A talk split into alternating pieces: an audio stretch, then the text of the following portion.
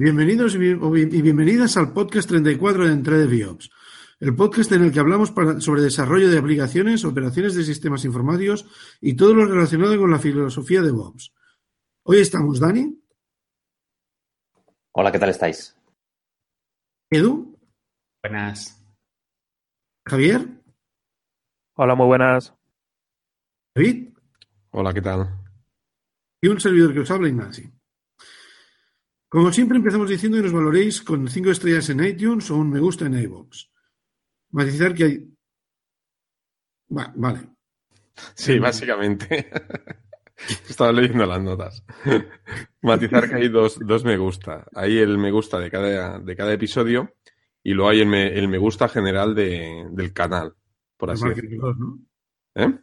Que nos marquen los dos. Claro, es lo que quería decir. Siempre nos ponen me gusta en los episodios, que es de agradecer, pero bueno, si algún despistado también nos puede poner el me gusta en el, en el canal, pues también no está de más.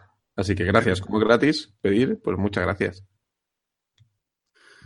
Esto nos ayuda en dos cosas. Primero, saber que estáis ahí y que el trabajo que hacemos sirve para algo. Y por otro lado, las valoraciones nos sirven para saber, para que si otras personas acceden a nuestro podcast por primera vez y ven que tiene valoraciones positivas, ayudará a captar nuevos oyentes. También añadiría que si hay comentarios, incluso también dan una idea de lo que valoráis concretamente. Así que puede ayudar a mucha gente, a, a, otros, a otros oyentes, a elegir otros episodios que, que escuchar o tal. Bueno, entonces, como cada semana, pasamos a revisar las reseñas. Pues la, sí, la, primera que tenemos es, es en iBox eh, un comentario que nos dejó Juan de Vega Rodríguez en el episodio de en el pasado episodio de Continuous Integration y, y tal y os lo, yo os lo leo. Eh, en general creo que el CICD tiene poco que ver con el nivel de madurez eh, en desarrollo. Es más una práctica asociada a la cultura de la empresa en todas las empresas y equipos tiene cabida el CICD dependiendo de su contexto. Quien crea drivers para sistemas empotrados o a lo mejor su delivery puede ser diario, pero su deployment anual. Con esto entro en cómo entiendo yo la diferencia del valor aportado por delivery versus deployment que al final eh, esto va a deportar algo al negocio, no al proceso de desarrollo. El delivery puede ser algo más interno, por ejemplo, cada commit va en torno de staging o de algún entorno donde el negocio puede valorar lo que está aportando o no la feature o donde los tests end-to-end puedan ejecutarse para asegurarse que el nuevo código que tiene X feature desactivada eh, FF, que es la, hablando de feature flags, todo el mundo menos eh, igual que antes. Sin embargo, el deployment es poner todos los, esos cambios en producción, estén activos o no. Para mí no tiene sentido construir un artefacto que no puede ser variado por negocio o por unos test en tu end.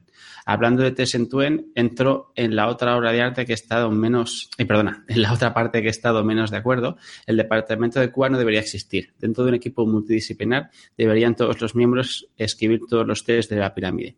Otra cosa es que unos pocos miembros sean mejores en este aspecto y pueden ayudar a los otros en variar su trabajo.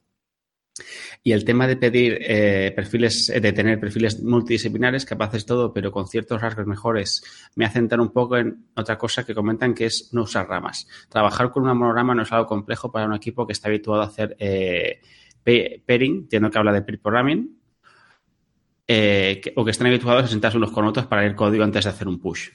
El sistema de branching en general es la complejidad accidental que hemos asumido en una parte del desarrollo para quitarla de otro, del otro. Eh, feature flags, comenta. Eh, nunca he comentado nada y quizás este medio es algo estéril y resultan muy apáticas las palabras, pero la verdad es que no tengo la menor intención de ofender. Le agradezco el esfuerzo y el trabajo que, que el podcast supone. Ante todo, Juan, que sepas que para, yo creo que ninguno nos hemos sentido para nada ofendidos ni nada. Creo que el comentario es muy, muy, está muy bien y, y todas las críticas son constructivas y se agradece. Eh, la verdad que tampoco vamos a entrar en detalles. Intentaremos contestarte un, para matizar ciertos puntos si, si, si tenemos tiempo, que supongo que sí. Y la verdad que se agradece este tipo de comentarios y la verdad que no, no te cortes, siempre que quieras comentar, comenta y tu opinión será bienvenida. Seguro que algún comentario sale algún tema para sacar un podcast. Además, eh, también es bueno que la gente pueda debatir. Correcto, el debate siempre es bueno. Luego tenemos otro comentario que, que hemos recibido. Sí, este, este lo leo yo. Es de Daniel Peña y dice así. No tengo más que palabras de ánimo y que sigáis realizando podcast, pues siempre se aprende de vosotros. Ahora bien, mis recomendaciones. Es decir, empieza primero dándonos cremita y ahora es cuando nos va a dar caña. Ahí vamos. Usar siempre que podáis ejemplos más que interpretaciones, pues son más clarificadores, por ejemplo.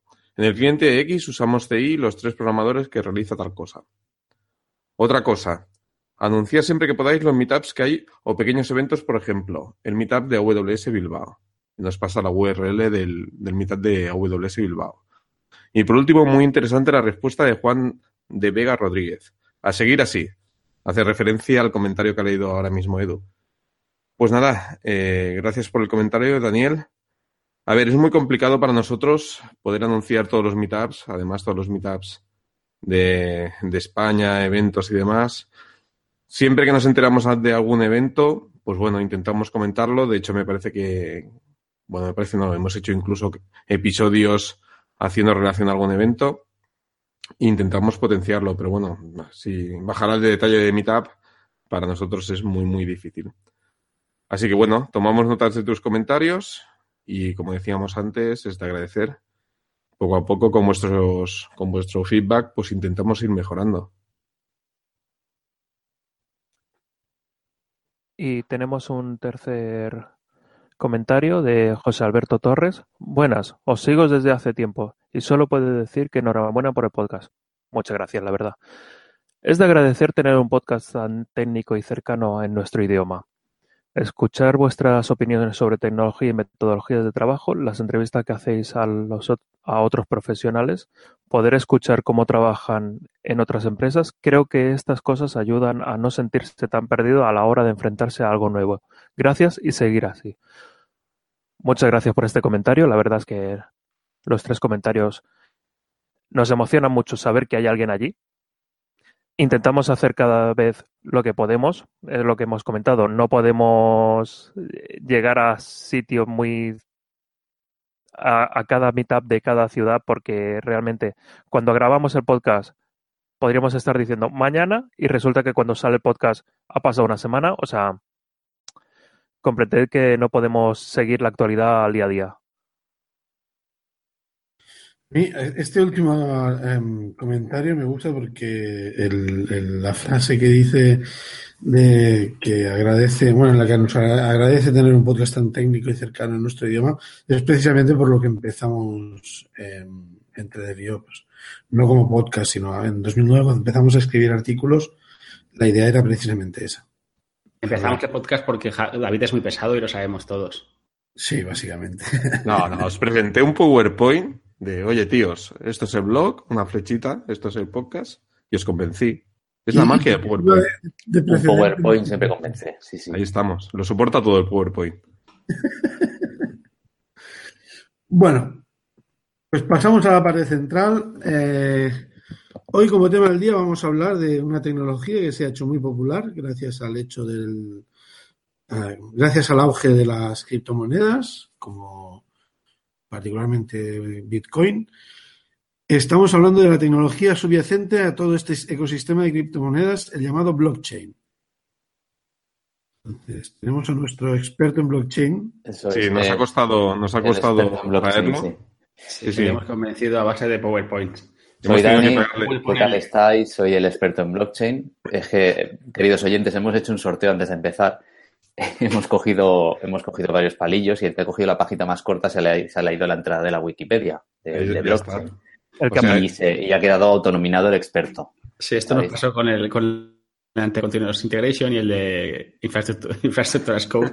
sí, pero ahí, ahí creo que había expertos de verdad. No, os digo una cosa, yo conozco empresas donde el que se lee la entrada de la Wikipedia ya es experto, ¿eh? Bueno, es que hay entradas de Wikipedia que están muy bien, ¿eh? Sí, sí. Pero yo creo que en este caso Dani está siendo, está pegando un pelín de modesto. No, la verdad, no, la verdad, ahora ya hablando en serio, es, es un tema que, que, me viene interesando de hace, de hace algún tiempo ya y he estado, he estado leyendo al respecto y me ha parecido interesante pues hacer un, se lo, lo comentamos aquí entre todos y dado que últimamente hoy es Bitcoin hasta en la sopa, pues pensamos pues en hablar en su, de su tecnología, ¿no? De, de, de lo que es el, de lo que es el blockchain. Y no, soy ni mucho menos un, experto. Si podemos, ya traeremos. Tengo algunas ideas para, para algún invitado relacionado al respecto. Pero hoy podemos empezar hablando, pues, por, con lo, haciendo como un poco de debate con lo que, con lo poco que humildemente yo he ido aprendiendo y ponerlo en común. Lo básico sí que lo podemos contar y lo vamos a, y lo vamos a intentar hacer aquí.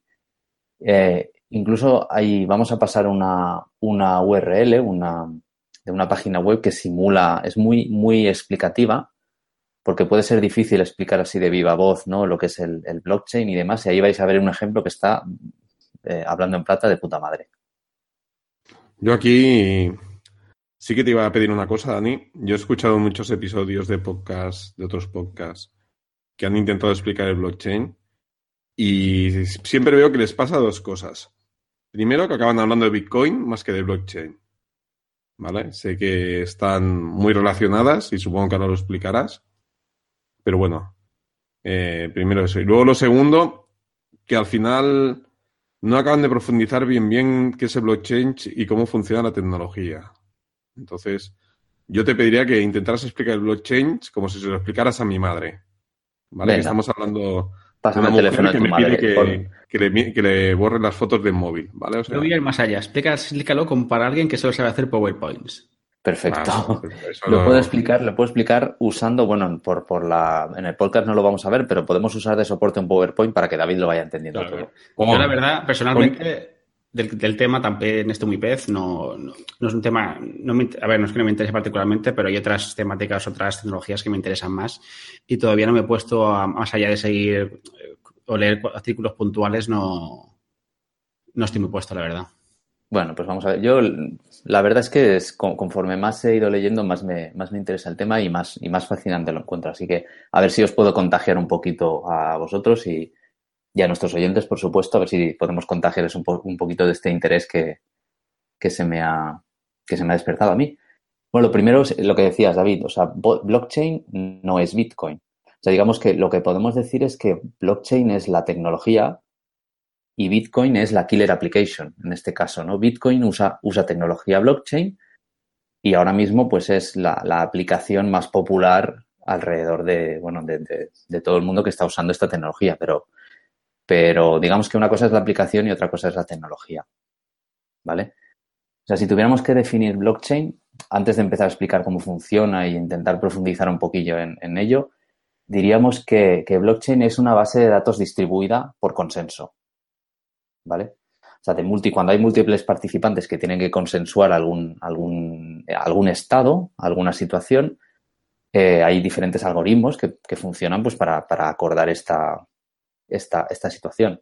De hecho, hace, tenemos una entrada en el podcast, en el, en el blog, cuando, cuando esto todavía era un blog aparte de un podcast, hay una entrada donde hablamos de consenso, que es muy Sí, aparte fue, fue, tuya, la de RAF, creo que del, algoritmo RAF, ¿no? Exactamente, sí, sí, sí. Eh, bueno, la pondremos en los links para en los links del programa del episodio para recordarlo porque es no tiene mucho que ver con blockchain eh, porque porque ahí hablábamos de un consenso más estático y en realidad blockchain es un consenso es acordar, o sea, es una forma de distribuir un conocimiento histórico, ¿de acuerdo? Si tuviéramos que definirlo así un poco a, a nivel o sea, e, es un consenso no sobre la situación en la que está actualmente un sistema, sino sobre toda la historia por la que ha ido, por la que ha ido circulando o por, por todos los estados por los que, por los que ha ido pasando un, un, sistema determinado. ¿Vale? Es un acuerdo de, de qué ha pasado antes, o sea, de, qué, de qué, en qué orden han sucedido una serie de eventos y en qué momentos. ¿De acuerdo? Es, es, un consenso sobre, sobre historia, como decíamos. Um, y esto a, nivel, si, si, miráramos la big picture, ¿eh? ahora entraremos luego un poco en detalle de qué, qué significa esto exactamente. Y, y bueno, y la, la, primera vez que se, que, se, que se discute o que se presenta blockchain es en un paper de, de 2008 y se presenta pues bastante, o sea, básicamente ahí se aplica o, o el primer uso que se le da es el de, el de criptomoneda, ¿vale? O sea, el de crear una, una criptomoneda y, montar una criptomoneda. Y es el paper, de hecho, es, es famoso porque es el, el, el, paper está escrito por Satoshi Nakamoto, que se, que se sabe que es un, es un apodo, ¿no? De hecho, las divisiones, las divisiones de la, de la moneda de Bitcoin eh, me parece que son las 10 millones, una 10 millonésima parte, si no me equivoco, de un Bitcoin es un Satoshi, se llama Satoshi en honor a su, a su creador, ¿no? Y en ese paper, como digo, del 2008 se confunde un poco, mezcla un poco pues las dos cosas. Describe blockchain y, describe a la vez su aplicación como, como criptomoneda. Y no sé si llega a mencionar Bitcoin en algún momento en ese paper o no, pero bueno, está hablando de, del funcionamiento de, de Bitcoin. Así como anécdota está bien el, el, tema de quién es Satoshi Nakamoto es muy interesante, ¿no? Porque a día de hoy no se conoce bien exactamente su identidad todavía. Y ha pasado por, por ha habido investigaciones sobre sobre Hola, Dani. ¿Qué pasa? Hace media hora que te estamos pidiendo paso todos. Ah, perdón, me he centrado. Me, me, pongo a hablar de blockchain, me pongo a hablar de blockchain y se me da el tiempo. ¿Qué, queréis? ¿Qué queréis? Perdonad. Eh, cosas del directo. no, yo sobre, yo sobre Satoshi, eh, bueno, primero quería recomendar, si alguien quiere, quiere investigar un poquito, está más enfocado en Bitcoin, ¿eh? pero hay un, hay un documental que se llama, eh, lo tengo por aquí un segundito, Banking on Bitcoin, ¿vale? Lo podéis encontrar en YouTube, está en Netflix y demás. Y bueno, explica un poco la historia del Bitcoin, pero por, eh, extensión explica el, blockchain y hace una investigación sobre Satoshi Nakamoto, ¿vale? Aquí, bueno, aquí, como decía Dani, es un alias, o bueno, se cree que es un alias, y hay diferentes teorías. Eh, se ve que a mí me gusta mucho la, la investigación que hacen mirando eh, cuándo está más activo, eh, cómo se expresa y demás. Y bueno, hay como un par de conclusiones. Se ve que la más factible o la más creíble, que es que Satoshi no es solo una persona, son varias personas que trabajan de manera colaborativa. Y por sus ciclos de actividad y demás, en los foros, es gente que está ubicada en América del Norte, seguramente, por esa franja horaria. Entonces, bueno, Aún no se sabe quién es Satoshi, hay muchas teorías. Sí, eso de eso de la, del análisis de los mensajes, de cuando estaba online, de cuando estaba offline, eso, eso también lo había leído. Sí, se, le ponían, le ponen bastante inactivo entre las 11 de la noche y las 6 de la mañana del, del, del GMT-6 o algo así, me parece que era, ¿no? y, por eso lo, lo, asocian más a Norteamérica y aparte cómo se expresa con el inglés y tal, lo ponen como americano, bueno, como inglés, como nativo, ¿no? Es interesante. La última, la última cosa que he oído sobre Satoshi es unas teorías por ahí descabelladas para mí, que lo asocian a, Elon Musk. O sea, esto ya me parece. a ver si los telas para, para, minar bitcoins también. Yo, yo creo que es, un, es una trampa de Skynet. bueno, lo que se sabe seguro de Satoshi es que tiene un millón de, bitcoins. Es lo que iba a decir. tiene un millón de bitcoins y. se, Sabe, se sabe que las direcciones de bitcoin asociadas a que se sabe que son de él o, del, o de su equipo, si lo que dices tú, David, si es un grupo de gente, tienen los tíos ahí un millón de bitcoins, que no sé. que estarán a 15 mil dólares o así, más o menos ahora, pues echar cuentas. Echar cuentas. En fin una cosa sobre el concepto de blockchain, tal como lo has definido, has, venido a decir algo así, es como una base de datos distribuida, en la que hay consenso entre diferentes nodos. Em, entiendo que, eso no define la, aplicación necesariamente. Exacto, que no. Exacto. Claro, cualquier, cualquier punto en el que haya un conjunto de elementos o participantes eh, que acuerden un consenso sobre algo dentro de una base de datos, sean los mismos componentes o no, o sea, entiendo que pueden ser diferentes eh, participantes cada vez que hubiera un consenso. Entonces, claro, esto a mí me da a entender, o sea, yo esto no lo había entendido así antes. Eh, entiendo, ahora entiendo por qué es algo más que solamente una criptomoneda. Claro, es que la aplicación que se le da al principio, en el paper original de, Satoshi se habla de esto. Se quiere, se quiere resolver el problema de... O sea, Satoshi empieza diciendo, bueno, tenemos la tecnología para hacer pagos digitales. O sea, yo cojo y tenemos criptografía para garantizar que yo eh, firmo algo como, conforme he hecho algo con criptografía simétrica y, certificados digitales, etcétera, y, hay una, una garantía de que yo soy quien digo ser, que yo soy el único que puedo haber hecho esta firma, existe el no repudio, ¿no? Para luego yo no puedo decir, oye, yo no te he pagado esto o yo no he hecho esta acción. Pero lo que no, no existía antes de blockchain es un método para controlar la doble, el doble gasto que se llama, ¿no? O sea, yo tengo tecnología para hacer una cosa, para, para decirte, bueno, te pago, eh, imagínate, yo te pago a ti, Nach, eh, dos euros. Yo tengo saldo dos euros, te pago dos euros a ti y a la vez estoy pagándole dos euros a David. ¿Cómo se hace, cómo se controla que yo no me gaste más dinero del que tengo en mi saldo sin un sistema centralizado? No se puede. Y con un consenso estándar tampoco. O sea, yo necesito tener un consenso de la historia que se ha producido, de los eventos. Entonces, si yo te pago a ti primero los dos, dos, euros y lo meto en la blockchain, esa blockchain que es, digamos, la, la, fuente de verdad de, de, los eventos que han ocurrido y en qué orden, pues ya me dirá, pues, la aplicación de, pagos, pues dirá, oye, esto está en la blockchain, tú te has gastado los dos euros, ¿dónde vas, pedazo de listo, a quererte gastar dos euros otra vez? ¿Vale? Esa es, ese es el objetivo original, pero claro, eso tiene mucho sentido en criptomoneda, en, medios de pago, en transacciones, pero puede tener otras aplicaciones. Luego, luego las discutiremos un poco, si queréis. Sí, sí, vale, vale, no, pero, es, eso, es, eh, quería aclarar que esa definición da un, da a mí al menos me ha dado más idea de de, o sea, no sé, es que en blockchain yo la verdad es un tema que estoy totalmente pez. Quería comentar que lo que realmente es el consenso es la solución matemática a un problema que se llamaba el problema de los generales bizantinos, que es un problema clásico donde tú sabes que hay alguien que te va, te va a traicionar. Es decir, en este caso sería alguien te va, va a intentar coger y pagar en eh, dos euros en dos pagos distintos la misma moneda. entonces, realmente, eh, la gracia de, de, la solución de blockchain es que te soluciona muy fácilmente. Contra más gente haya que te pueda validar, es con un 51% la, la solución válida. Es decir, yo te le he dado, yo le he dado a Dani estos dos euros y no se los he dado a Nach, eh, mientras tenga un 51% de posibilidades de que realmente me valide la cadena, esta cadena es la que gana y esa es la que produce el consenso. Eh, realmente es una cosa muy básica, pero que, que está solucionada de una forma muy elegante a nivel matemático.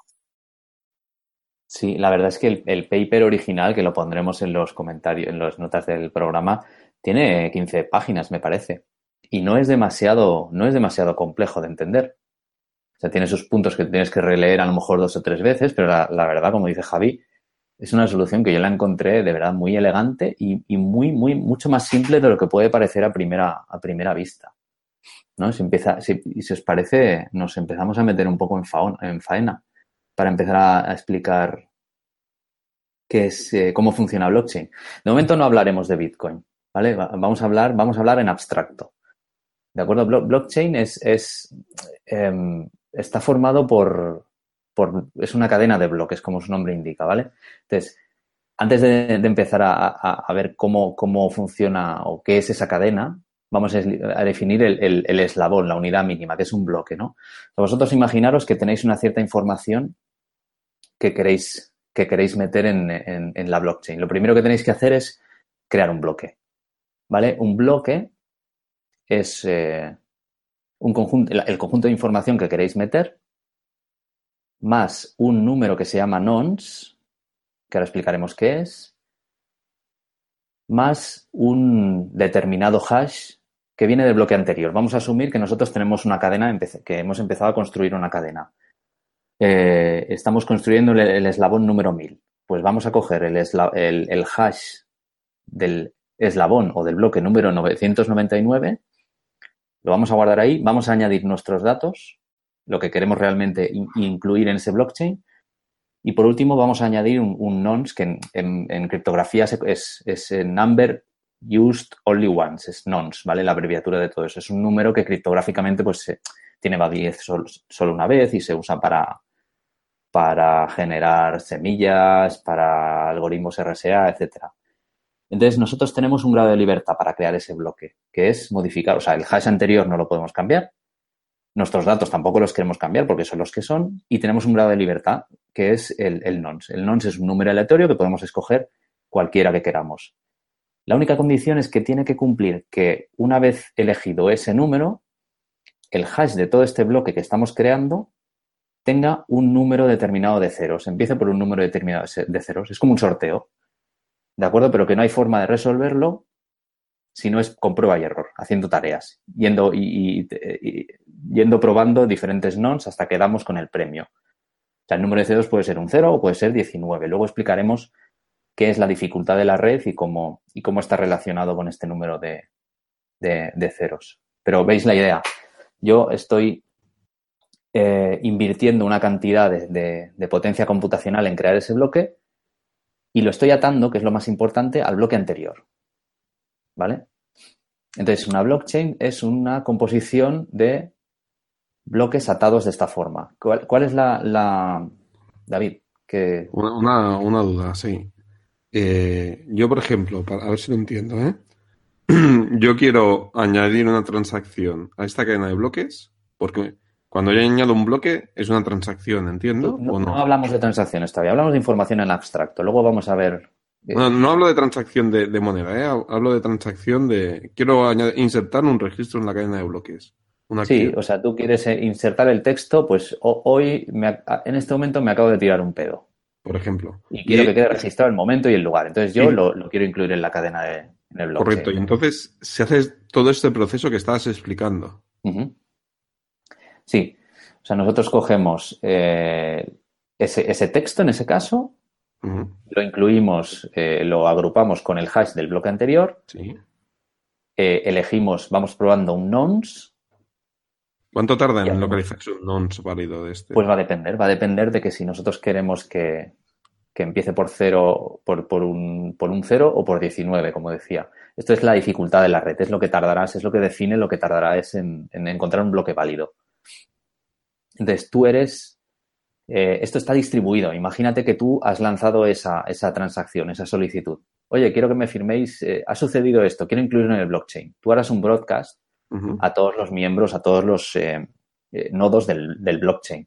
Esos nodos del blockchain, pues tienes todos, todos cada uno tienen una copia de la cadena de bloques hasta ese momento y dicen, ostras, ha llegado David que quiere meter esto en el blockchain. Vamos a empezar a probar. Y todos están compitiendo, ¿de acuerdo? para intentar encontrar, eh, porque digamos que en un bloque no solo se añade tu información, se añade más, más información, ¿vale? O sea, empaquetamos diferentes, diferentes eh, transacciones de diferentes sujetos. Entonces, cada nodo tiene un poco, tiene, puede elegir qué transacción, eh, qué, información de la que tienen cola quiere empaquetar y no. De todos empiezan, tenéis que pensarlo como que es una competición. Todos empiezan a probar diferentes nons hasta que dan con uno cuyo hash empieza por el número de ceros requerido. Entonces, en ese momento, el que, acaba, el que ha ganado la competición levanta la mano y dice, hey, tengo un bloque nuevo, amigos. Y entonces lo distribuye por broadcast.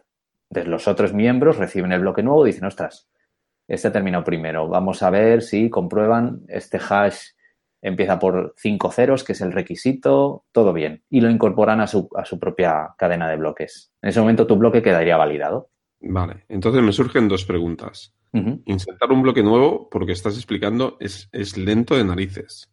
No, no tiene por qué. No tiene, por, qué. Todo depende de la potencia computacional que, tenga tu equipo. Encontrar hashes que empiecen por un cero no te debería costar demasiado. De hecho, hay en el, en el, enlace que vamos a probar, que vamos a, colocar en, la, en los comentarios del programa, eh, se hace un blockchain en, en, JavaScript, me imagino que es, no sé bien, y estás haciendo un minado que se llama, o sea, que encontrar este nonce se llama minar, luego lo vincularemos con el Bitcoin, eh, se hace en JavaScript. Y, por ejemplo, ahí el requisito son encontrar cuatro ceros, y en JavaScript pues, con tu navegador pues estás unos pocos segundos. Vale. Y luego, otra pregunta.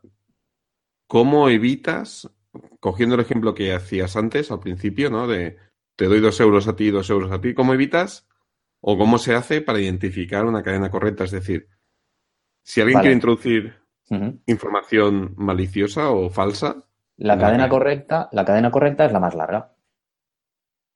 Es tan, sencillo. La, verdad está en la, en la, cadena correcta más larga. Como todos los bloques llevan su identificador, nosotros hacemos que la fuente de la verdad es la, es la cadena más larga.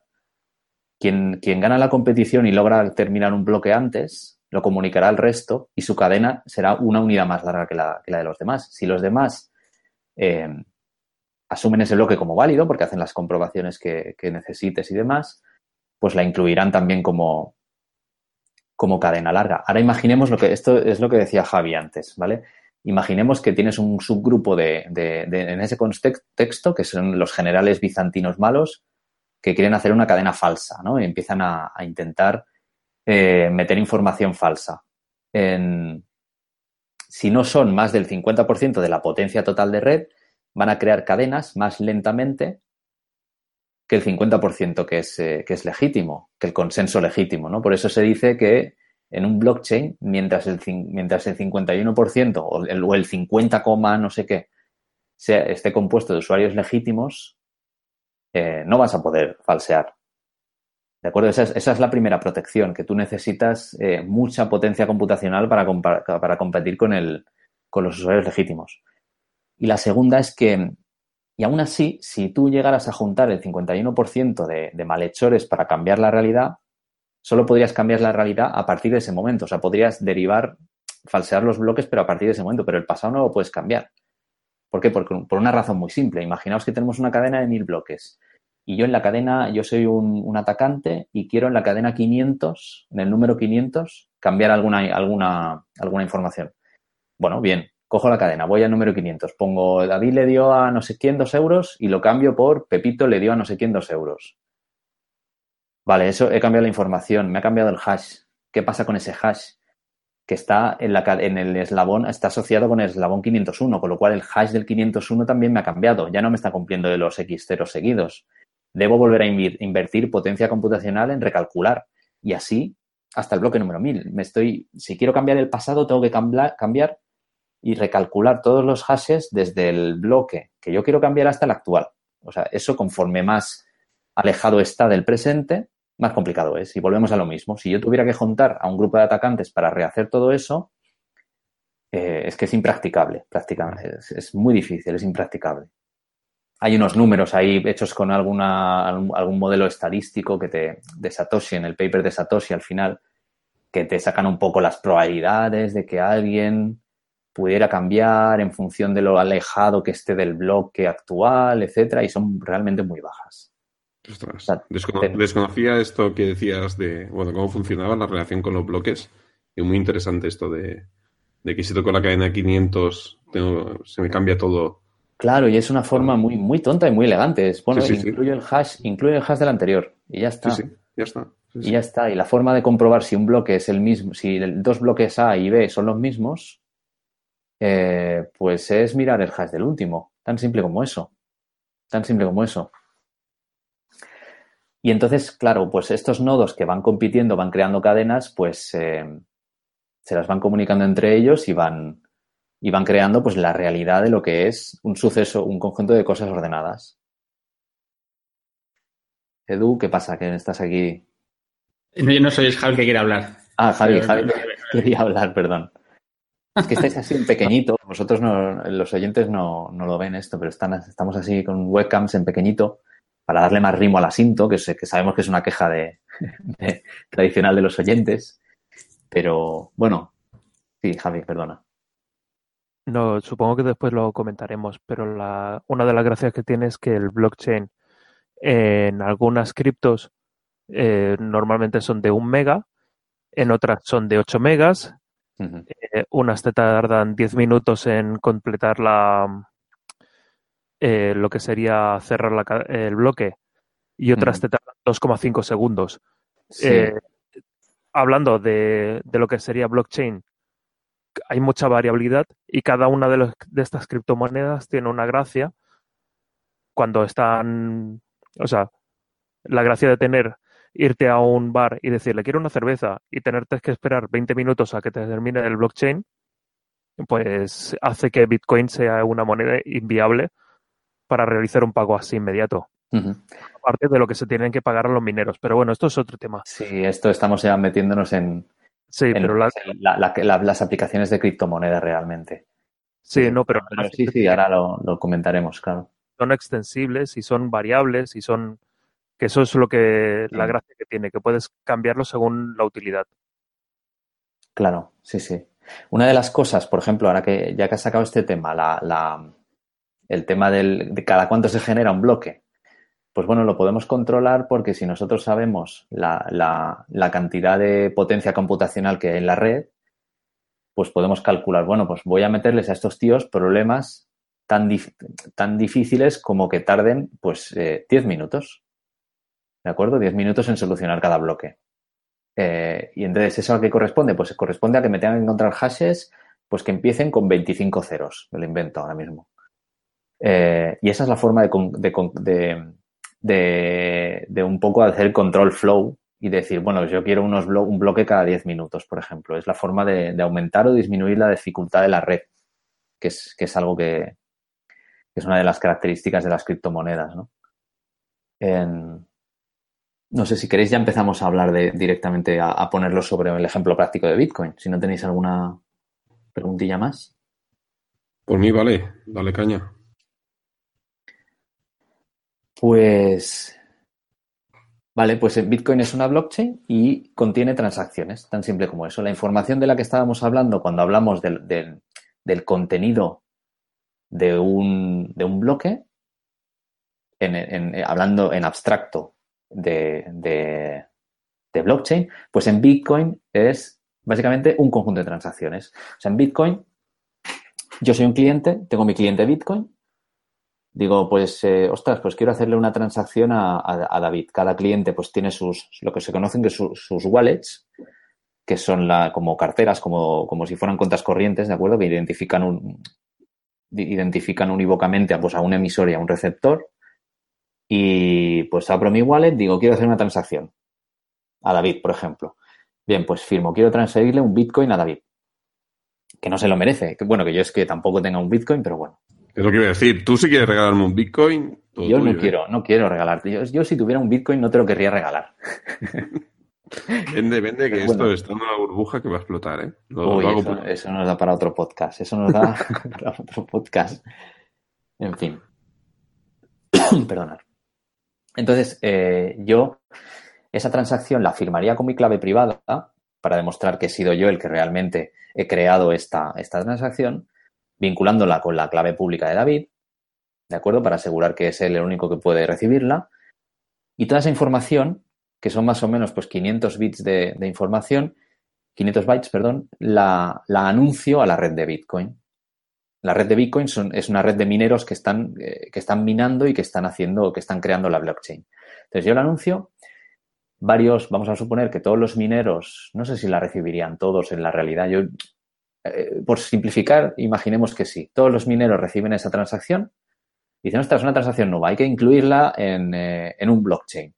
Pues bueno, pues depende de lo ocupados que estén o de los desocupados que estén en ese momento, pues mi transacción se tirará más o menos tiempo esperando a ser incluida en el blockchain. Y en realidad el protocolo lo que te dice es que los mineros tienen total libertad para decidir eh, en qué blockchain están, están incluyendo esa, o sea, en qué bloque, perdón, van a incluir esa transacción. ¿De acuerdo? Eh, entonces, una duda. Por lo que estás diciendo, si lo he entendido correctamente, contra más grande sea la red de blockchain, o sea, más rápida será, porque más capacidad de cálculo tiene. No. No. No. ¿no? No, habrá más mineros, en el caso del ejemplo que estamos hablando de Bitcoin, no habrá más mineros rascando para conseguir mi, bloque. Habrá más, sí, correcto, habrá más mineros, pero a la vez la red se autoajusta. La ah. dificultad de la red, que es un parámetro que se ajusta cada pocos días, lo que mira es, ostras, ¿cuánta potencia computacional hay aquí? Pues mira, pues tanta. Eh, vale, pues vamos a ponerle ese problema del hash más difícil a esta gente. En vez de cuatro ceros, requiero que empiecen por 8 y ese 8 no es un valor arbitrario, ese 8 pues es un valor calculado para que tú sigas teniendo un, bloque cada 10 minutos, que es lo que te define Bitcoin. Si hay menos mineros en la red, ¿qué pasa? Pues bajará la dificultad. Pero yo sigo teniendo mi bloque cada 10 minutos. Si hay muchos mineros, pues subo la dificultad, pero yo sigo teniendo mi bloque cada 10 minutos. Eso no es exacto, no es ciencia exacta. ¿eh? A veces habrá bloques, la dificultad tarda un pocos, unos pocos días en ajustarse y depende de si entran o salen a mineros en la red. Pues esto puede ser que haya periodos de bloques cada menos de 10 minutos o, pueda, o puede que haya periodos de bloques cada más. ¿Vale? Vale. Y luego otra, otra pregunta. Si lo he entendido correctamente, entonces, contra más nodos tengas, contra más mineros tenga, más confiable es una red. Claro, exacto. Eso sería el tema, porque es más difícil que el 51% se junte para, para hacer un ataque de, de, falso, de falsa cadena, ¿no? Vale. Entonces, si, si, volvemos a lo que estábamos hablando de la transacción, pues esa transacción la han recibido, esa solicitud de, de transacción la ha recibido pues varios, varias personas y alguien en algún momento le, le querrá dar entrada a su, a su siguiente bloque. ¿Con qué criterio? Pues esto queda a criterio de los, de los mineros, como decíamos. Lo que pasa es que hay incentivos. Bitcoin te define que tú cuando creas una transacción puedas incluir eh, comisiones. ¿Vale? Entonces, eh, tú dices, hostia, quiero transferirle un, Bitcoin a David y para comisión para el minero que, me, que, se, le ocurre y me meta esto en el siguiente bloque rapidito, pues van 10 satoshis o 100 satoshis. ¿Vale? Perdón. Eh, pues tu bloque tiene más incentivo, tiene más posibilidades de ser incluido más rápido que otro que tenga una comisión menor, ¿vale? No hay comisiones, es como, esto es como lo de la dificultad, no hay comisiones, no hay garantía de que porque tú des una comisión del no sé cuántos por ciento, tu bloque, o sea, tu, tu transacción entre en el próximo bloque y por lo tanto se complete en menos de 10 minutos. Esto dependerá de la oferta y de la demanda. O sea, si la red está muy ocupada, las transacciones van a tener que subir, ¿vale? Y si la red está bastante libre, las transacciones van a bajar, van a tender a bajar. Al final, si tú haces una transacción con muy poca, o sea, eventualmente te se va, va a ser incluido en algún, en algún bloque, en algún momento, ¿vale? Pero contra más comisión, comparado con el resto de comisiones de los otros que quieren meter transacciones, tenga tu bloque, o tu, perdón, tu transacción, pues más probabilidades tendrás de que salga, de que salga rápido. ¿Sí? Em, entonces, cuando un minero eh, con todas esas transacciones encuentra de los que están compitiendo, eh, digamos que la blockchain tiene mil, mil, bloques, pues todos están intentando competir por el mil uno. Todos están con su conjunto diferente de transacciones, que no tiene que ser el mismo, y están intentando pues encontrar ese número mágico que hace que el hash de todo ese bloque empiece por los ceros que la dificultad de red nos está solicitando en ese momento. Pues el primero que lo encuentra simplemente levanta la mano dice, oye, que tengo un bloque nuevo y lo transfiere por broadcast. ¿De acuerdo? Entonces el resto de mineros dicen, ah, pues sí, correcto, sí, sí, empieza por los ceros que necesitamos, tiene el hash, está bien atado con el hash del bloque anterior, etcétera. Bueno, todo bien. Y eso se convierte en la verdad. ¿De acuerdo? Una vez que por consenso el bloque 1001 se incluye como extensión del blockchain que teníamos, que hasta ahora eran mil bloques, pues eso es la realidad. Y ahí está tu, transacción y eso ya queda verificadísimo. ¿De acuerdo? Entonces, todos los mineros que estaban trabajando en el bloque 1000, pues eh, depende, a lo mejor hay transacciones que, que, estaban, que han aparecido en el 1001, porque recordar que están por broadcast, todas eh, se pueden repetir, puede ser varios mineros que estén incluyendo las, las diferentes transacciones. Igual tienen que volver a empezar. ¿Vale? igual tienen que, cambiar algunas transacciones. Igual, igual, pueden continuar también, ¿de acuerdo? Porque estaban usando, estaban intentando meter un número de transacciones que era, que era, o sea, un conjunto de transacciones diferente y pueden continuar con la excepción de, de que ahora tendrían que empezar a hacer, no podrían continuar, ¿no? Porque tendrían que basarse en el hash del bloque anterior, ¿de acuerdo? Así que, y así funciona el sistema, así a grandes rasgos. ¿Vale?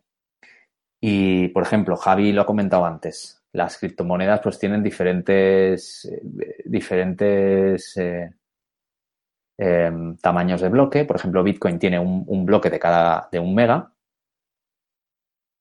y se genera uno cada 10 minutos. ¿Vale? Eso si hacéis los cálculos con lo que os he dicho antes, que las transacciones son de 500 bytes, teniendo un bloque cada 10 minutos de tamaño un mega, os salen que más o menos son unas tres transacciones por segundo que esto ya aquí nos meteríamos en un, tema, en un debate bastante interesante que es, que, es una birria, ¿no? Tres transacciones por segundo, si tú quieres usar un medio de pago, em, tres transacciones por segundo es una birria. O sea, Visa solamente o Mastercard o alguno de estos ya te está haciendo 30, 40 mil por segundo. ¿Vale? Y aquí es lo que dice Javi, que empezaron a, han empezado a salir muchos forks de Bitcoin donde, oye, pues mira, te cambio, en vez de tamaño de un mega, tamaño 8 megas. O, oye, el, tema del, de cómo incluyo las, las, transacciones te lo voy a cambiar para que haya más throughput de esta otra forma. O te genera un bloque cada no sé cuántos segundos en vez de cada 10 minutos, etcétera, etcétera. Es todo un mundo. ¿Vale? Y otra cosa que se me, se me olvida comentar y con esto cerraríamos un poco el, la explicación general de Bitcoin es que un minero no solo tiene el incentivo de, cobrar la comisión, un minero tiene el incentivo de que se le asignan bitcoins cuando completa un bloque, ¿vale? El número de bitcoins ya está fijo antes de empezar y no se han entregado todos. El número de bitcoins está definido en 21 millones, ¿vale? Satoshi dijo, o sea, que se entregarían 21 millones de bitcoins y esto se va entregando poco a poco. Entonces, al principio, cada 10 minutos, al, al que, al que sacaba el bloque, se le asignan, se le asignaban 50 bitcoins. Y esto se va dividiendo entre dos cada, más o menos cada cuatro años, creo que son. Ahora estamos ya en, eh, se ha dividido dos veces entre dos, con lo cual los premios por encontrar un bloque nuevo ahora mismo son de 12,5 bitcoins, que no está nada mal. ¿Vale? Y eso es simplemente, sí, sí, sí. Eso es simplemente una, una transacción especial que se incluye, aparte de todas las transacciones que los, que los mineros están incluyendo en ese bloque, pues hay una especial con la dirección del minero. Y ahí se le asignan de la nada 12,5 bitcoins. ¿De acuerdo? Ahora, más o menos hay 14, ah, de memoria os lo digo, 14 millones de bitcoins entregados, me parece, en este momento. Casi disculpadme, voy a abandonar el podcast porque tengo que ir a minar bitcoins. Pues, suerte, con eso. Mírate las gráficas de, dificultad de, la red y de la potencia computacional. Y, fliparás. No, a ver, el, minado de bitcoins ahora mismo es, vamos, granjas, granjas de ASICs con, inversiones millonarias y con, facturas de la luz de, centenares de miles de, euros. ¿eh? O sea, es un, es un tema profesional. Javi, que, estás ahí pidiendo paso. Más que nada es que ahora mismo piensa que el cómputo, o sea, imagínate que tú quieres ganar dinero y dices, voy a echar una moneda, o sea, un, voy a gastarme un billete de, para comprar la lotería. perfecto, me va a tocar la lotería. Me va a tocar y voy a lanzar una vez. Pues calcula que ahora mismo se están miles de millones de máquinas lanzando la lotería a ver si alguna de ellas consigue tener un, una oportunidad para que le salga el número que tiene que salir. Y ahora mismo estamos en esa posición. Cada vez es más difícil. Nadie, nadie, nadie en el mundo está minando bitcoins. Nadie. Ahora todo el mundo son, o sea, una persona no mina bitcoins. Ahora lo que son es reuniones de gente que lo que hacen es repartirse el minado de bitcoins entre ellos. Y entonces cuando toca, a lo mejor le tocan a 100 personas, 200 personas diciendo, eh, nos repartimos estos 14 o 12 bitcoins entre nosotros. Yo aquí, eh, perdonar, yo aquí comentar que si buscáis un poquito por YouTube, veréis que en China hay toda una industria de minado de Bitcoin y hay reportajes donde lo explican que hay, que bueno, es, es brutal. Hay, hay granjas bueno, hay edificios enteros minando bitcoins. Perdona, pero es que el tema de China ya es un tema aparte. Eh, están diciendo de a ver si realmente eh, van a conseguir romper el Bitcoin. Ahora mismo solamente en, China hay cinco granjas. Solo hay cinco. O sea, cinco mineros y realmente hay millones de máquinas trabajando para estos vale, cinco. lo que iba a decir, digo, solo cinco granjas, no, o sea... el problema es este. Cinco pools, cinco pools de, uniones de mineros, claro. No, que no me acuerdo, poner pools, apps o no sé qué, pero son cinco uniones y realmente el problema está en eso. Eh, sí, ¿Os acordáis lo que hemos comentado antes del 51%? Hmm, ahí va yo ahora, ahí va yo. Se calcula que están en un 42, 40 y algo, ¿vale? Es decir, Tendrán, si consiguen tener el 51%, Dani y Javi, por lo que estabais comentando, o sea, perdería la confiabilidad, ¿no? Si se ponen de acuerdo los cinco, perdería la confiabilidad porque podrían hacer trampas. en este momento. Bueno, pero y, podrían hacer trampas eh, a partir de ese momento. ¿eh? O sea, toda la historia de los, del blockchain hasta este momento no la podrían reescribir, ni siquiera poniéndose de acuerdo ellos cinco. ¿eh? No, en el futuro sí. No podrían. en el futuro sí, el futuro sí. Es un 50. Eh, y, duplicar los valores y bueno. Y eso es porque se sabe que están con, eh, con Bitcoin. No sé cómo estará el tema en Ethereum, no sé cómo estará el, el tema en Litecoin, no sé cómo estará en Neo. Mm, ¿Qué es eso? O sea, tenemos distintas monedas que pueden hacer distintos juegos. Sí, lo que pasa que también, a ver, con el tema de los ataques es, es o sea, tú podrías decir que el 51% eh, te pueden poner de acuerdo, pero si tú identificas que 51% son, o sea, que son cinco tíos, o sea, cinco pools gigantescos, pues podrías llegar a, podrías llegar a, a, hacerles ostracismo, ¿no? Decirles, oye, no, estos tíos no participan, que está muy claro, ¿no? Puede, haber, puede llegar a haber recursos, ¿no? Para, para, para corregir eso. De todas formas, hace unos años sí que hubo un momento más crítico que ahora, ¿eh? Sumaron más, más que el 40%. Hace unos años sí que recuerdo que hubo que hubo un peligro bastante grande de que, se, de que hubiera colusión y, y, unos cuantos pools se, se, se juntaran con más del 50%. Ahora, realmente tú dices, ostras, el 42%, pero es que esto es como las elecciones. O sea, esos 8 puntos de diferencia en terahashes por segundo es una barbaridad. O sea, les falta. O sea, tienen que gastarse ahí millonadas de, en ASICs y, millonadas en electricidad. O sea, que son 8 puntos porcentuales, pero ojo, ojo lo que significan, ¿eh? Ya lo que pasa es que realmente da mucho miedo para algo que supuestamente ha de tener continuidad. Otra cosa que no le veo para el tema de continuidad son el límite de 21 millones. Hay una cosa, a ver. Me gusta. Bueno, hay, hay dos cosas aquí. O sea, en principio el incentivo que tú tienes si participas en Bitcoin es a, ganar esos, esos Bitcoins del bloque. O sea, ¿qué incentivo, mientras eso sea un incentivo bueno, o a cobrar tus comisiones? Esos son incentivos potentes ahora mismo. En el futuro a lo mejor no, pero bueno, estamos hablando del presente.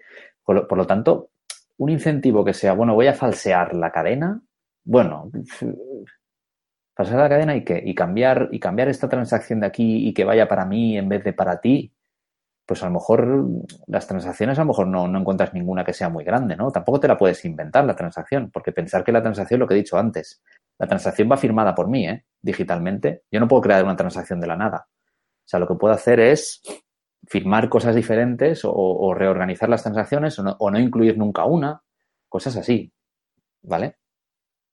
O sea, que no, no, es un, no es un falseamiento absoluto de, bueno, me puedo, me puedo inventar la realidad a partir de este momento. O sea, si no sabe mi clave privada nadie, a mí no me podrían quitar em, eh, monedas de mi, de, mi, de mi monedero, ¿no? O sea, que pueden también manipular la realidad hasta, hasta cierto punto en ese sentido, no, no incluir transacciones o, o dejarlas o, duplicarlas, eso sí podrían hacerlo, doble gasto lo podrían hacer, ¿vale? Pero tampoco robar mi dinero. Es decir, que al final lo que acabas pensando es que, bueno, para la, para la falsedad que pueden llegar a hacer juntándose el 51% de la red, pues oye, déjate de ostras, de hostias y, y, vamos a trabajar en bloques que, que por consenso estén bien hechos, ¿no? Que la gente nos diga sí, sí y tal, y, me gano mis 12,5 bitcoins y déjate estar. O sea que no hay mucho incentivo, no hay un incentivo muy bestia tampoco a, falsear.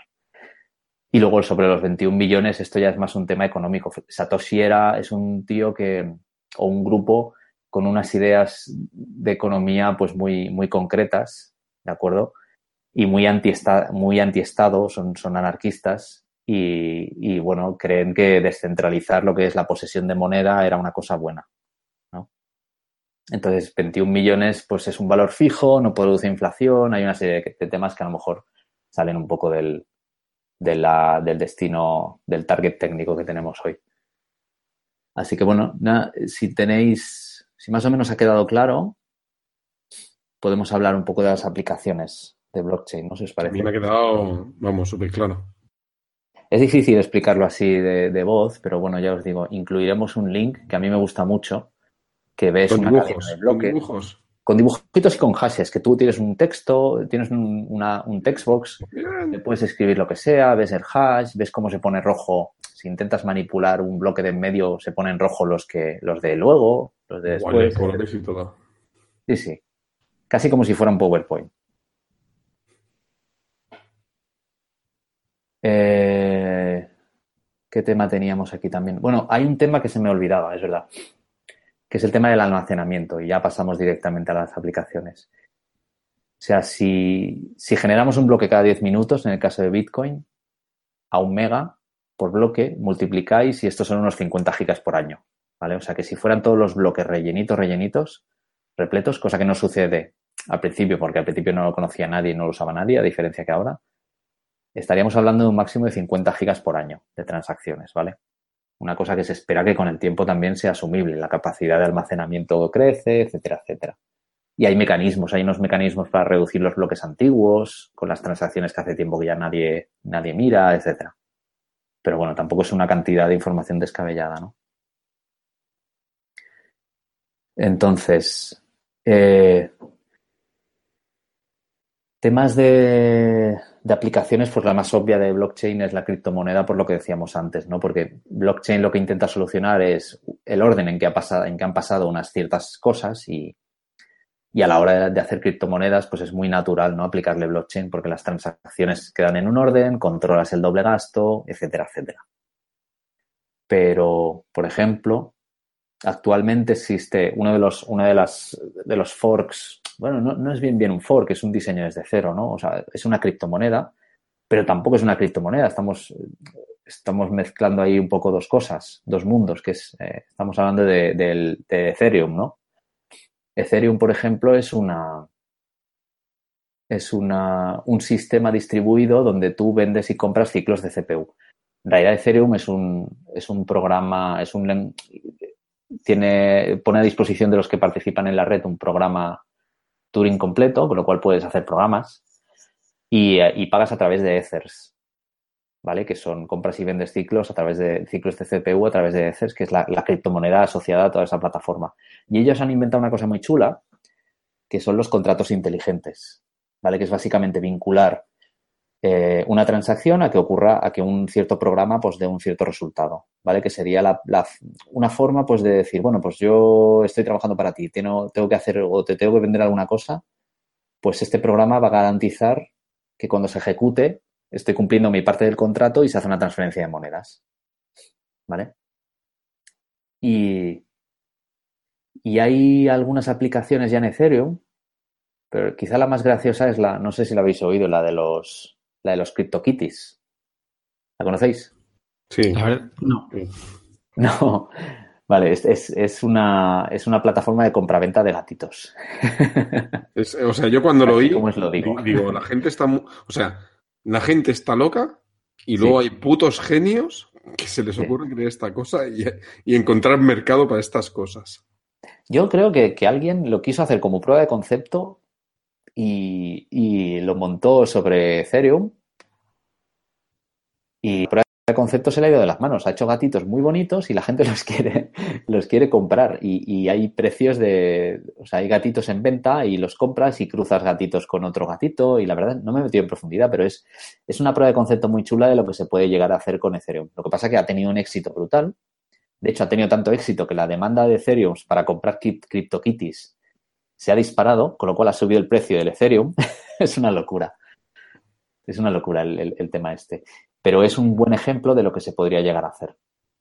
Pero una cosa, la gente, que la gente no piense que esto es un Tamagotchi, ¿eh? Que el CryptoKitty no hace nada. No hace nada, no, no. Es, compras un criptogato y, y, lo que queda registrado en el blockchain es que es tu propiedad del criptogato para siempre y de forma irrefutable, ¿no? Porque esto lo metemos en el, una vez está en el blockchain, como hemos visto, ya no, no hay forma de, repudiar, ¿no? Entonces tú compras el CryptoKitty y es tuyo para siempre y, lo puedes cruzar y puedes hacer con él lo que quieras. Y has pagado, pues igual, no sé. En, el, en la web de CryptoKitties también la pondremos. Hay un ranking y los más caros me parece, me parece que rondaban, una vez has hecho el cambio de Ethereum a euros, decenas de miles de euros, ¿eh? si no me equivoco. No sé, es un tema, es un, es un aspecto interesante de Javi, blockchain. Javi, que tú querías entrar.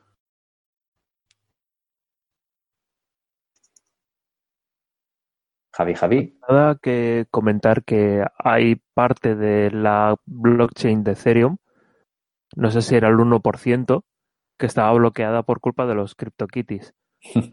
y, y que realmente cada vez está más, más, más baja, o sea, más, eh, o sea, cada vez cuesta más realizar cualquier e-, ejecución con los CryptoKitties porque están minando, o sea, con los Ethereum porque están minando CryptoKitties.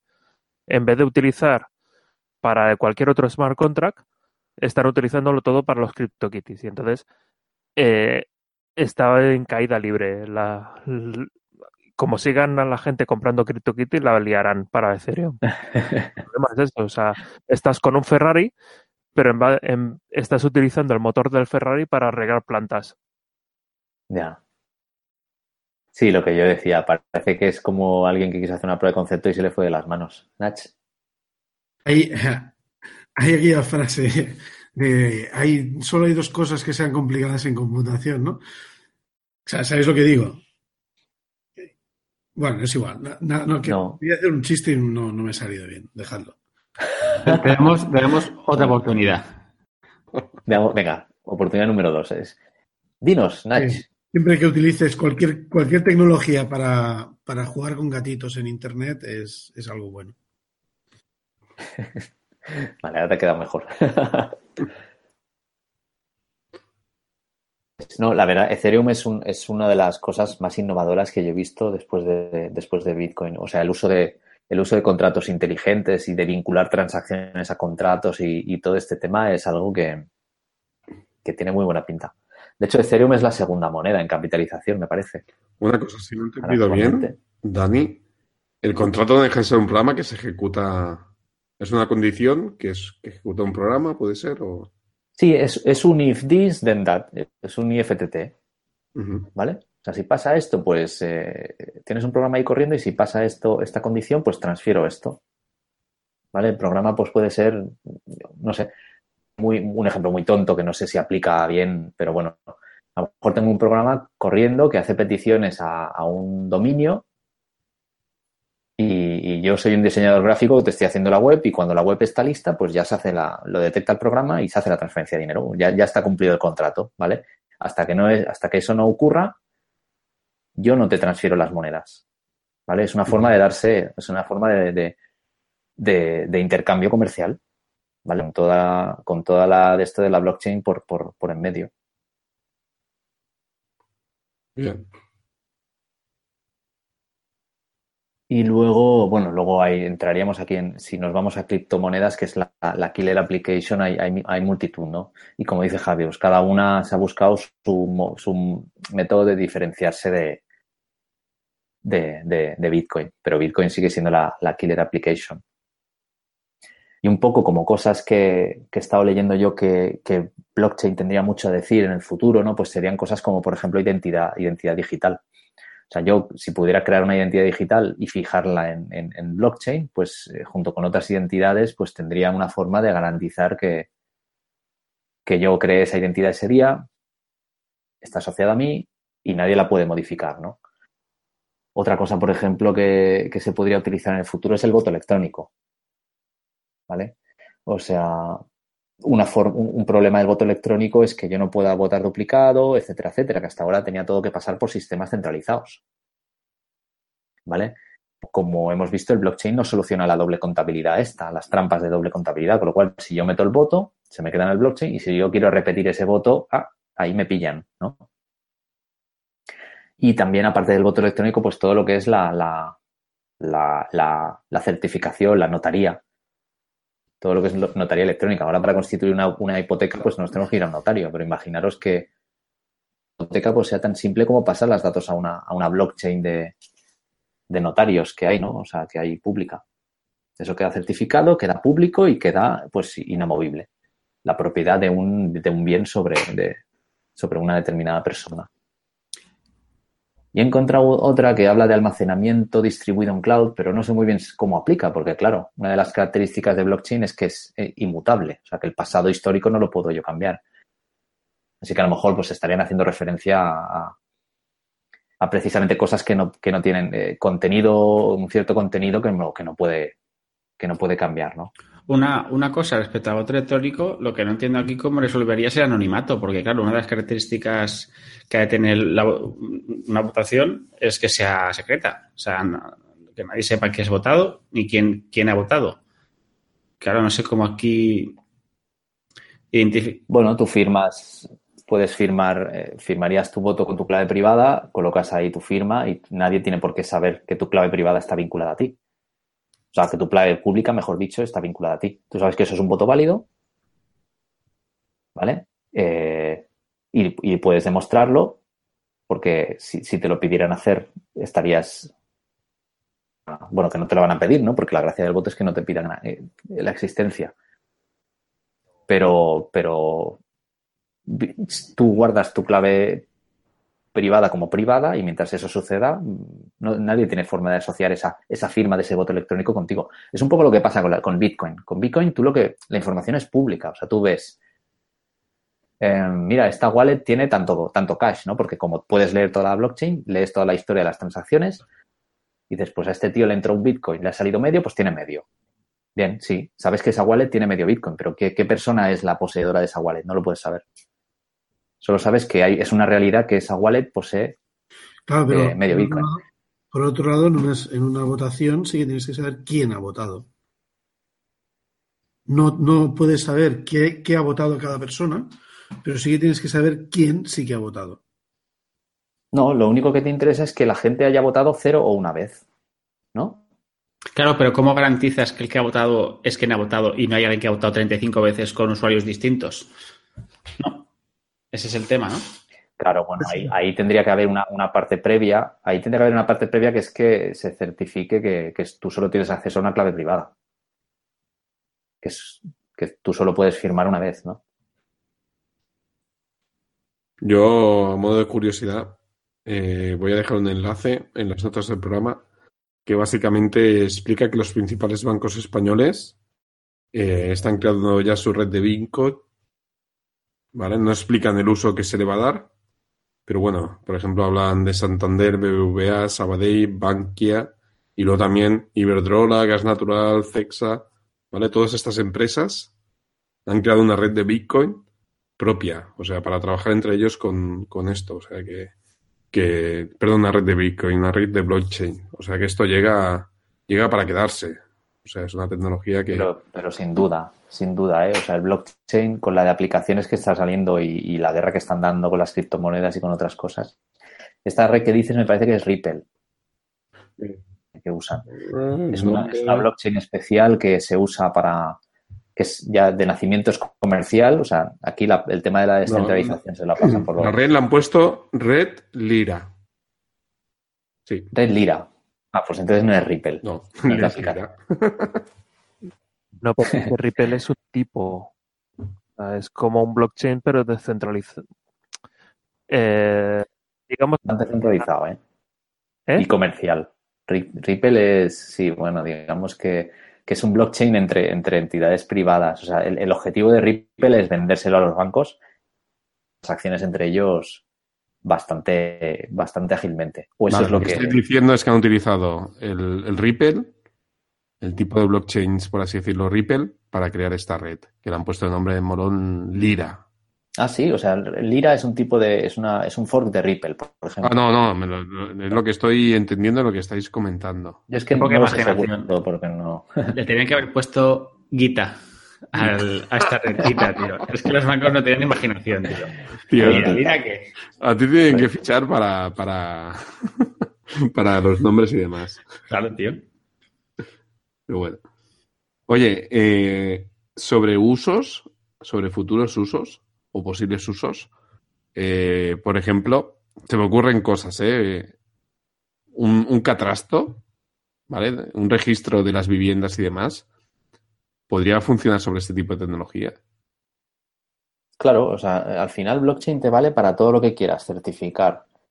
por consenso, hacer público y además establecer en qué orden, en qué, cuándo ha ocurrido algo o en qué orden ha ocurrido, si ha ocurrido antes o después de otras cosas. Cualquier aplicación que cumpla esas tres cosas es susceptible de usar blockchain. La vía electrónica, ¿no? El, catastro pues podría ser una... Ahora tenemos a registradores de la propiedad que hacen eso, algunos incluso llegan a, presidentes de gobierno. pero esto te lo, o sea, podrías ventilarte a todos esos registradores de la propiedad y meter un blockchain directamente. Yo comento una cosa. ¿Por qué no? Eh, nuestra sociedad se basa en la sensación de, de seguridad que nos dan según qué cargos. Es decir, ¿por qué me tiene que mentir un registrador? ¿O por qué me tiene que mentir el banco? ¿O por qué me tiene que mentir un notario? ¿O por qué me tiene que mentir un presidente de gobierno? La cosa es esa. Nos basamos en una falsa seguridad porque yo me presento delante del banco y le digo, quiero sacar mi dinero y te, y te dicen, ¿quién es usted? y tú no tienes ni una puta defensa para poder decir, eh, yo tenía aquí el dinero puesto. Y entonces tienes que irte al abogado, que hagan una denuncia y todo esto. En cambio, con blockchains no. Blockchains lo que te asegura es que tú tienes eh, lo que marca el blockchain es lo que realmente existe. Eh, es la la, la seguridad sin la necesidad de confiar en el otro. Es lo que estábamos hablando de los, de los generales bizantinos. La gracia es esa, no tienes que confiar en, el, en con quién estás hablando. Entonces, eh, puedes eliminar todas las funciones de seguridad por, mm, digamos, falta de... O sea, no sé cómo definirlo que quede bien, pero sería eliminar a todos los que no son necesarios, empezando por los notarios y siguiendo por registradores y presidentes. Eliminar, lo que dices tú es eliminar puntos centrales. O sea, eliminar, eh, hacerlo descentralizado totalmente. ¿No? Y entidades dirigentes, digamos. De yo confío en esta persona o en este banco. Cosa que si te hacen un banquia, pues están jodido. No sé si estaba antes Nacho o David pidiendo, paso. Gracias. Em, hay, hay, una cosa que, claro, esto en principio a mí es una cosa, me parece una tecnología muy curiosa en cuanto a cómo se puede aplicar.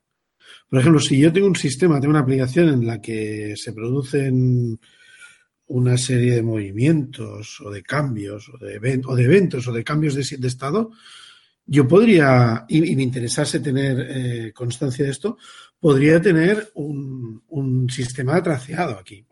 Por ejemplo, yo podría introducir un blockchain para saber por dónde, por dónde, qué cosas se han realizado en un sistema, o a lo mejor, por ejemplo, para validar un currículum, eh, utilizando, ¿cómo se llamaban esto? Las referencias, ¿no? O a lo mejor podría servir para, para claro, o sea, la cantidad de aplicaciones es, es tremendo, es, no es solamente una tecnología, sino es una forma de, una técnica. Lo has clavado, lo has clavado. Eso es. Sí, sí, no es solo una tecnología, es una forma de ver el, de, entender el, el, el, hacer público la información y el asegurar que la información no se ha manipulado. Sí, sí, totalmente. Veo que hemos tenido el primer converso de la noche, ¿eh? A blockchain. la iluminación que ha llegado, Nach. Pero es que Nach se le convence rápido. A él le va el hype siempre. Hostias, qué troll, Edu, qué troll. Oye, yo tengo una duda. Eh, estaba aquí, yo también estoy converso, ¿eh? pero estaba en mi mente ahí pensando temas. Eh, si una empresa decide montarse su red privada de blockchain, ¿vale? Eh, me surgen dos preguntas. La primera es, eh, habíamos dicho de que una red de blockchain es tan, eh, tan confiable como el número de nodos que tenga esa red. Sí. ¿Vale? Entonces, digamos que una red privada tendría que empezar a generar números de nodos, o sea, necesitaría ser grande para, para ser confiable o no, o al ser privada eso queda anulado. si, tú me hablas de, una, de un blockchain que crea una empresa, ese blockchain no es blockchain ni es nada. O sea, blockchain es un tiene registro, que Es un registro es, un registro que es como coger y, bueno, ¿me fío de la empresa? Sí. Pues no hace falta blockchain. Ya, ya lo que me digan ellos es la realidad, ¿no? ahí, ahí va el tema, ¿no? O sea, tanto hype con blockchain y a lo mejor eh, se empiezan a buscar aplicaciones, ¿no? Que, no, Tiene, que no tiene mucho sentido. Sí, eso también lo, lo, he visto yo, sí. Por ejemplo, cuando estaba preparándome el episodio, intenté, ya os lo he contado esto, me parece, intenté ver un poco qué aplicaciones posibles o potenciales había en el mundo del DevOps. Y claro, hay algunos flipados que empiezan a hablar de blockchain en, en lo que es la cadena de continuous integration, ¿no? Por, para validar workflows y para establecer que se han hecho unos checks y no sé qué. Bueno, sí, pero a lo mejor eso es matar moscas a cañonazos, ¿no? Porque cañonazos no, cañones ya lo tienes. Moscas con estrés de la muerte estás matando con eso, yo creo, tío. ¿Sabes? Madre mía. Exacto, es que eso... sí, o sea, si, si, tú tienes que hacer un workflow y tienes que hacer, unos checks de unos pasos que has hecho en un orden determinado, que si los test aquí, que si la integración tal, es eso, que no te falta blockchain. Me, o sea, me imagino, me imagino la startup, me dice, bueno, llevamos dos años, no hemos conseguido liberar ninguna versión de la aplicación, pero ya podemos verificar que la primera versión que, que, que saquemos habrá cumplido todos los checks. Joder, tío. Tras, yo no sé dónde había leído que alguien que recomendaba que si querías conseguir financiación para tu startup, daba igual a lo que te dedicases. Mientras te hubiera la palabra blockchain, seguro que conseguías financiación.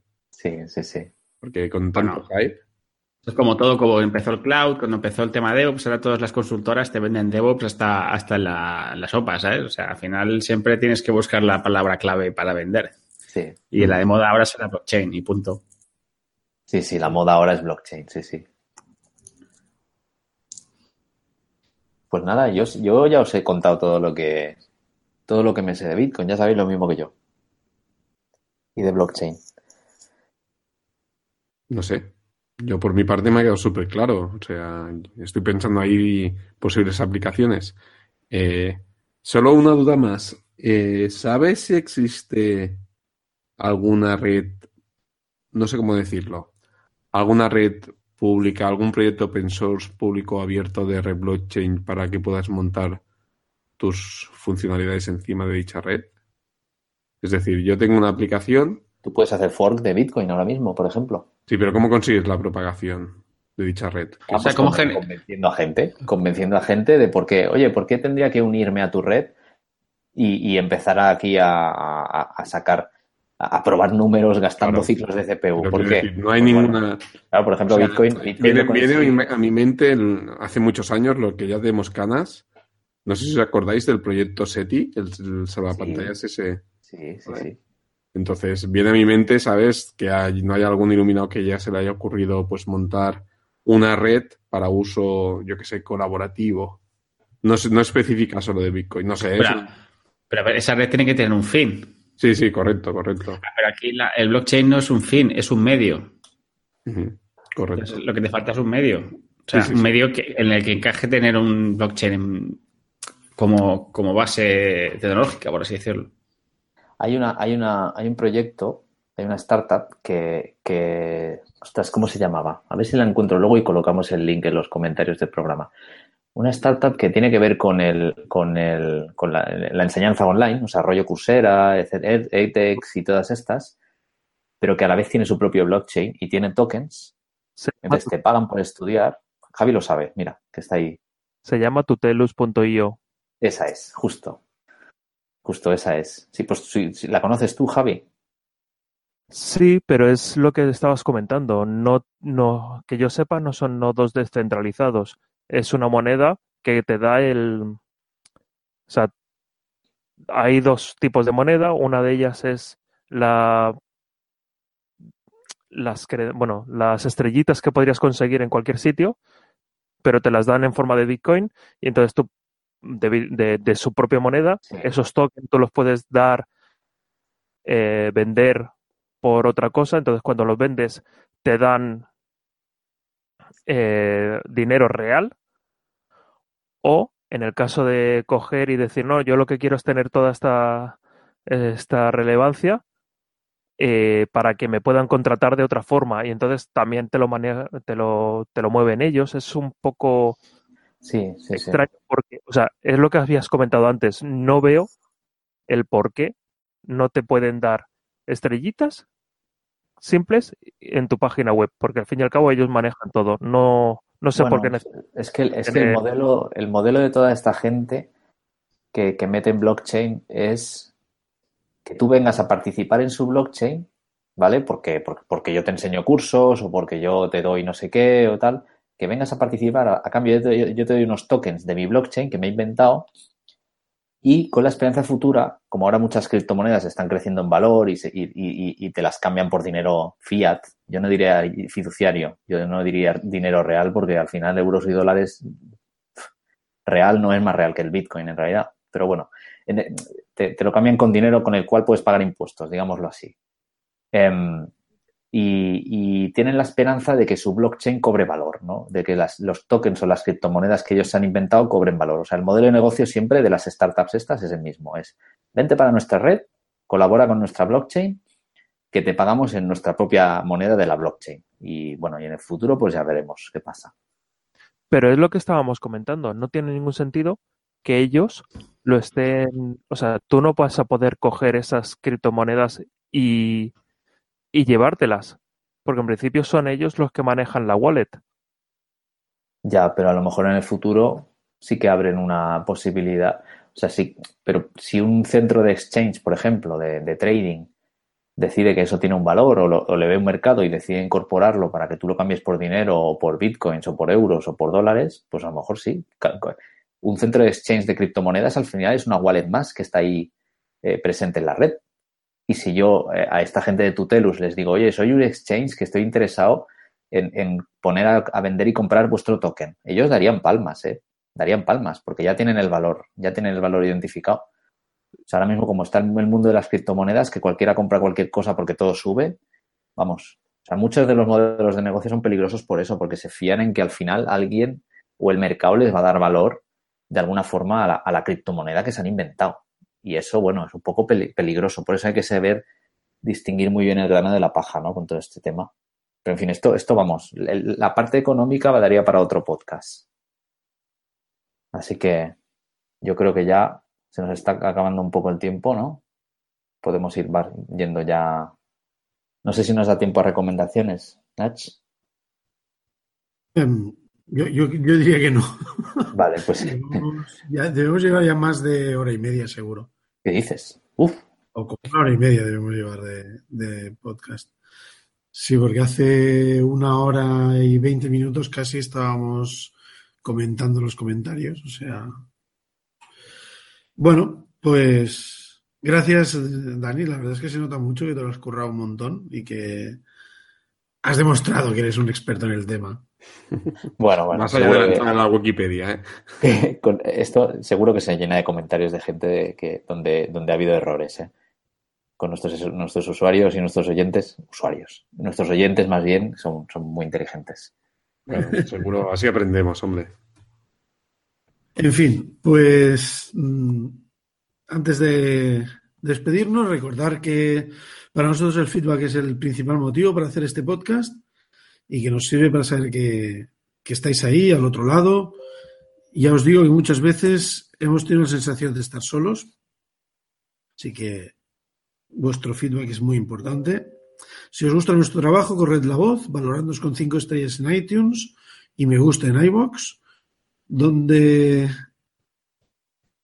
donde podéis encontrar nuestro podcast si buscáis por Entre de.